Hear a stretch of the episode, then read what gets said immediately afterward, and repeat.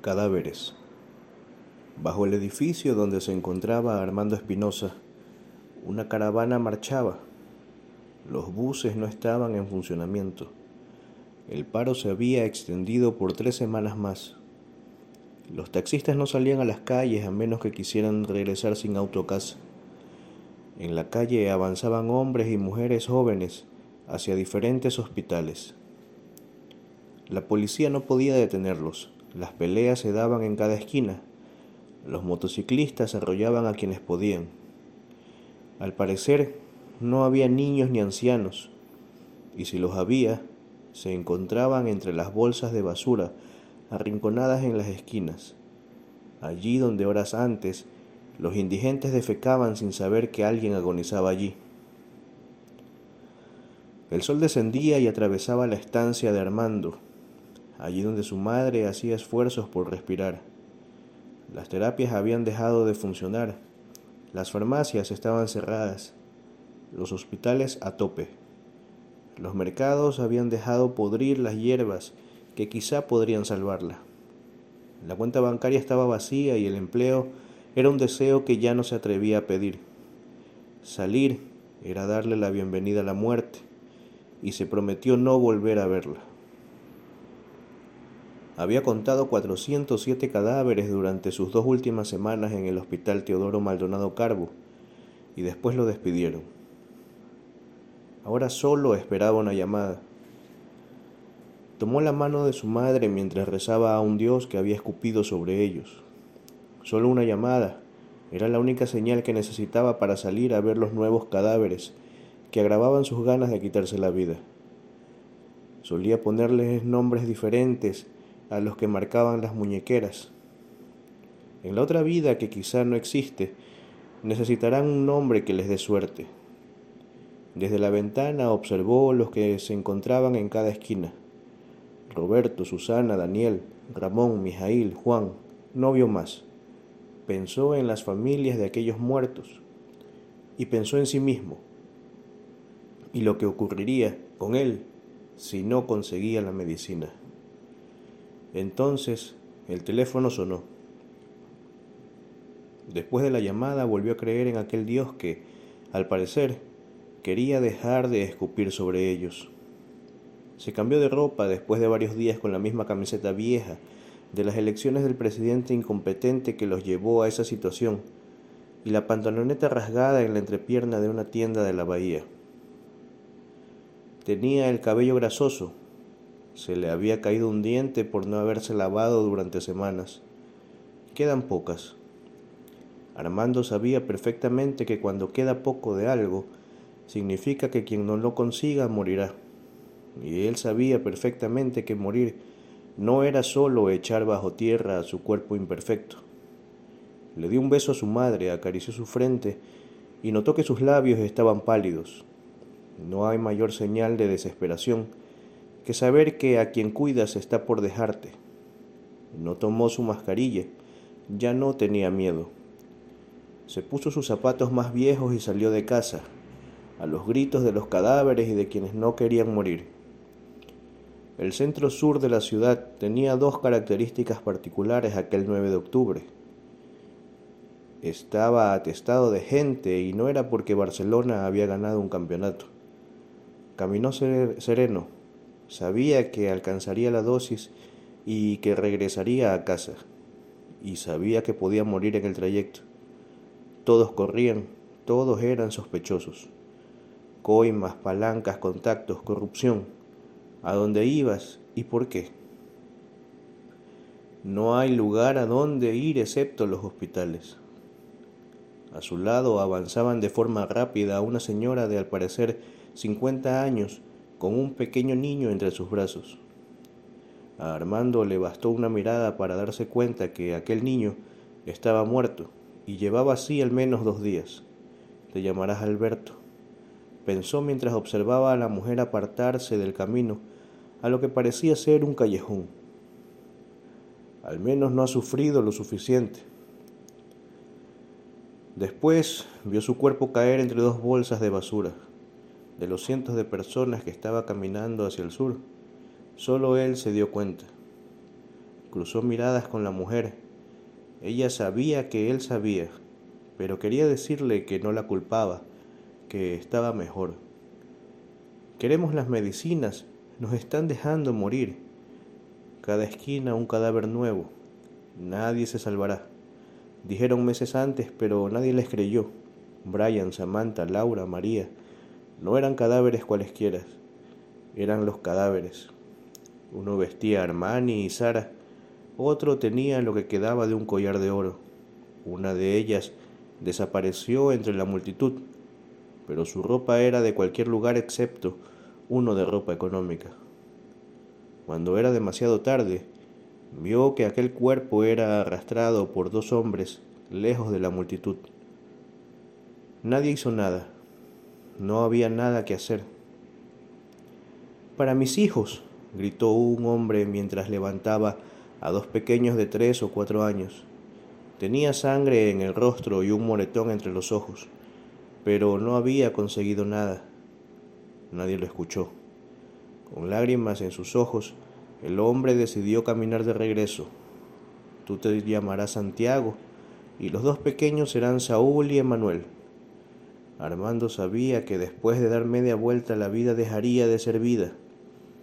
Esquivó riñas entre las personas, vio los centros comerciales y farmacias saqueadas, las tiendas destruidas, autos sin valor y sin gasolina, cajeros automáticos vacíos, basura por todos lados, sangre de las riñas en el suelo, mujeres que lloraban al encontrar a sus hijos en medio de los nuevos muertos. Armando se había cansado de ponerles nombre, ya ni siquiera recordaba cuál agregar. El olor de la ciudad lo estremecía.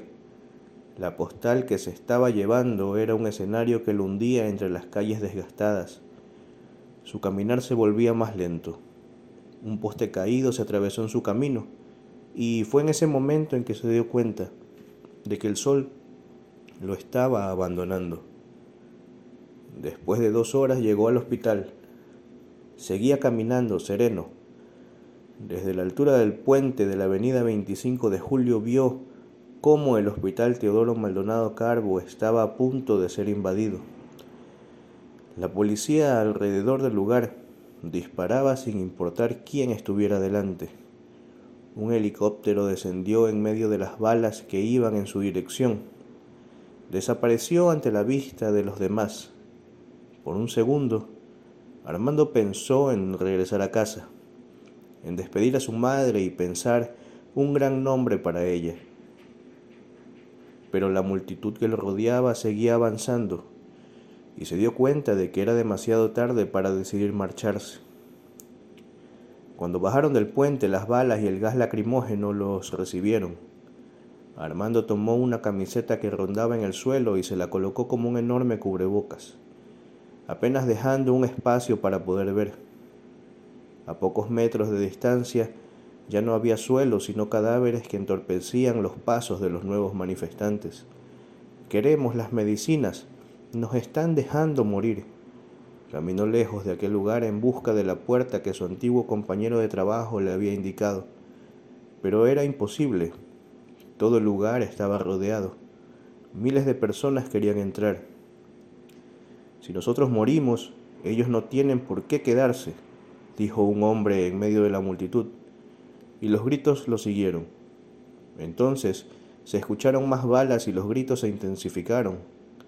Armando, en un enorme esfuerzo por mantenerse en pie, se vio arrastrado por la masa de gente que se adentraba al hospital.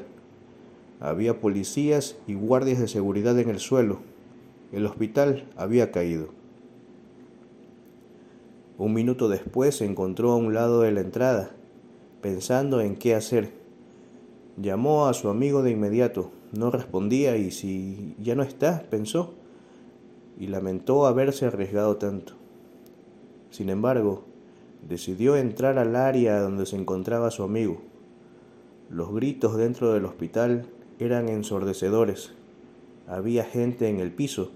Los cristales de la recepción estaban por todas partes. Las mujeres y los niños lloraban los demás tomaban lo que podían de aquel hospital. A Armando se le acababan los nombres. Corrió durante varios segundos hasta llegar al fondo del hospital. Todos subían las escaleras en busca de los demás pisos. Armando solo quería llegar al área forense donde lo esperaría Facundo. Cuando llegó al final, encontró la bodega con una multitud de gente allí. No hay nada, gritaron mientras disparaban a quienes intentaban rogar por sus vidas. Todos son culpables. Nadie se salvará. Armando ya no tenía nombres.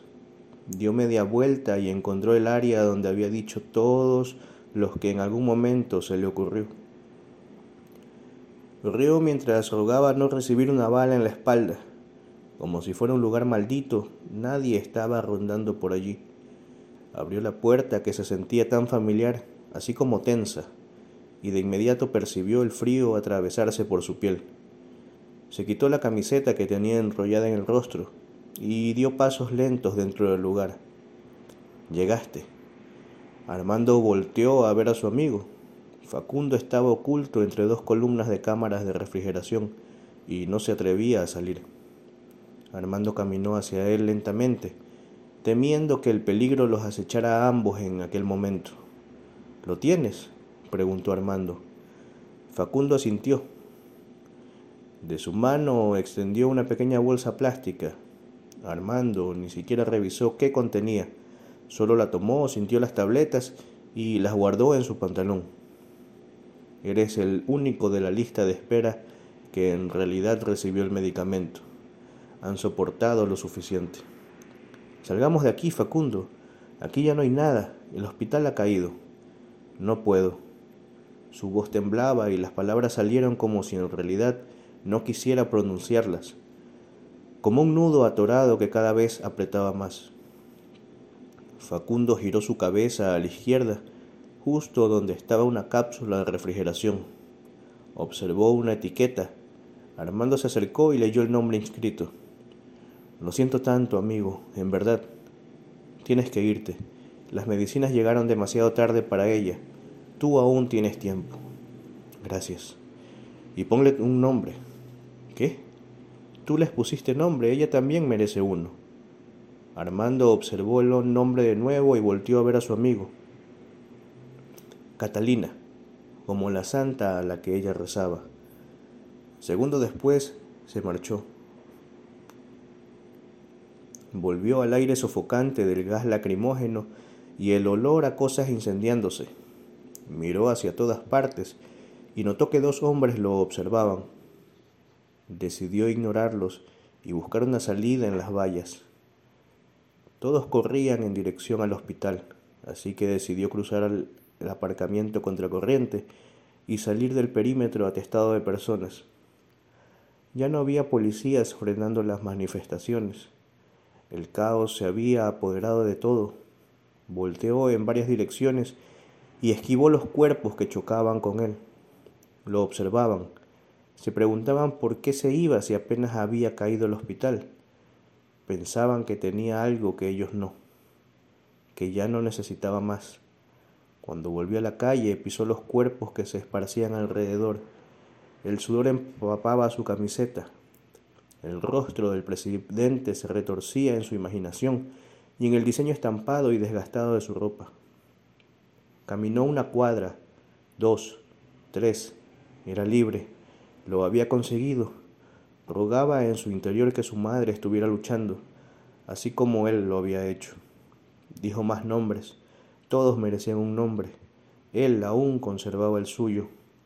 Tocaba su pantalón cada diez segundos para sentir dentro de él las pastillas. Aún las tenía. Los rostros de quienes planeaban saquear el hospital seguían observándolo, cada vez de forma más contundente.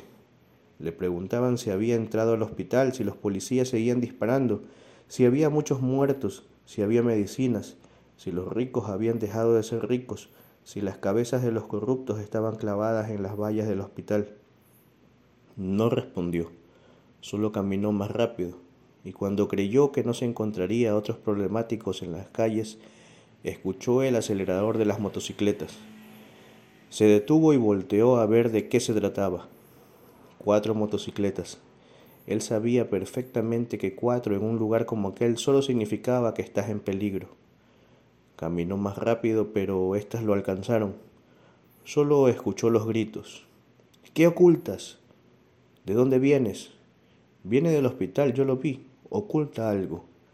Seguro que es medicado VIP. Después recibió el primer golpe en la canilla. Como pudo, intentó levantarse y escabullirse por un pasillo que dividía una cuadra en dos. Estaba oscuro, pero si era lo suficientemente rápido podría escapar antes de que ellos lo encontraran. Cuando cruzó, lo estaban esperando del otro lado. Un golpe, dos, tres. Tenía la nariz rota y saboreaba su sangre entre los dientes un golpe en la pierna que torció su rodilla. Cayó en medio de un alarido y vio las cuchillas salir. Después su respiración se cortó y la piel de su garganta ardía. Un líquido bañaba su cuello. Sintió manos arrancarle los pantalones justo donde se encontraban las tabletas. Su visión se tornó borrosa. Pensó en su madre y en Facundo. Los motociclistas propinaron puntapiés sobre las costillas y las piernas. Llegó un momento en el que no sintió nada, ni dolor ni rabia. Lo único que lamentó es no haber tenido tiempo ni fuerzas para pensar un nuevo nombre para él.